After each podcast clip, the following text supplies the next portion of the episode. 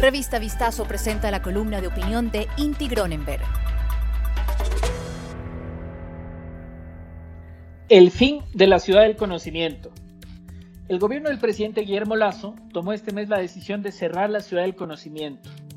Según información divulgada por el propio mandatario, desde el inicio del proyecto hasta la fecha, los ecuatorianos habríamos invertido más de mil millones de dólares, dinero que probablemente termine en el olvido.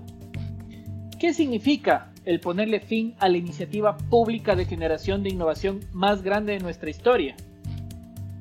En el mes de abril del 2014, el presidente de aquel entonces, Rafael Correa, daba por inaugurada la ciudad del conocimiento Yachay, en Urcuquí, provincia de Imbabura.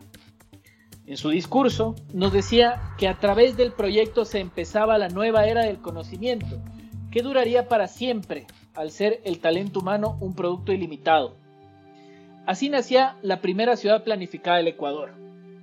En esta se buscaba que, hasta el 2045, cerca de 120.000 personas vivieran en un espacio de alrededor de 4.500 hectáreas. Dolorosamente, este proyecto fue politizado, cayendo en un ciclo de fallos que fueron ampliamente viralizados, dejando a un lado los pocos logros obtenidos especialmente por la Universidad Yachay Tech. Entre los peores escándalos estuvo en el 2017 la supuesta inversión de 3 mil millones que iba a llegar por parte de la empresa RedTech Nick Tesla Corp, cuyos representantes habrían mencionado que tenían conexiones con la gigante Tesla. Esta iniciativa no rendió un solo fruto. Ya en el gobierno de Lenin Moreno, el denominado Silicon Valley de los Andes empezó su decadencia.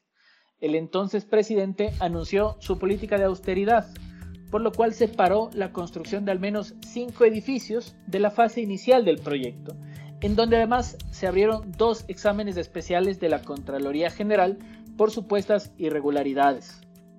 En aquel entonces, la iniciativa había enfocado su visión en el sector de agrotech y ya existían siete empresas laborando en distintos proyectos, dando trabajo a cientos de personas, convirtiéndose así en uno de los pocos clústeres planificados. A pesar de todo, Moreno decidió cerrarlo en mayo del 2019. Desde aquel entonces, la ciudad del conocimiento estuvo prácticamente en el limbo hasta la decisión de ponerle fin por el actual mandatario.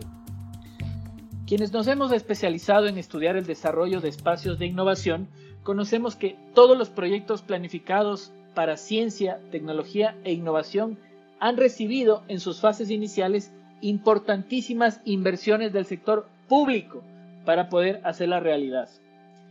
Inclusive hay libros enteros que han documentado claramente este fenómeno, como es el caso del libro El Estado Emprendedor de profesor Mariana Mazzucato, quien es la directora del Instituto de Innovación y Política Pública del University College London, institución líder en esta materia a nivel global. Ningún proyecto se escapa de esta lógica, incluido el aclamado Silicon Valley, en cuya área previa a su desarrollo, se cosechaban mayoritariamente naranjas. Además, dichas iniciativas también han tenido problemas, pero la perseverancia ha primado para darles éxito. A pesar de toda la información técnica y académica, para la clase política de muchos países en desarrollo, estos proyectos son elefantes blancos. Para calificarlos de esta forma, priman las visiones cortoplacistas, el odio a sus predecesores, así como también las filosofías políticas llenas de cualquier cosa, menos resultados basados en evidencia, conocimientos contemporáneos sobre desarrollo o en el impacto positivo que pueden llegar a tener para sus sociedades. Queda en las nuevas generaciones recoger las cenizas que deje el gobierno de turno, para que ojalá, más temprano que tarde, se logre refundar un espacio de innovación en el país que nos permita catapultarnos hacia las lógicas modernas de las sociedades del conocimiento, inclusivas y sostenibles. Escucha todas las columnas de opinión de nuestros articulistas y otros podcasts de Revista Vistazo en nuestros canales de streaming.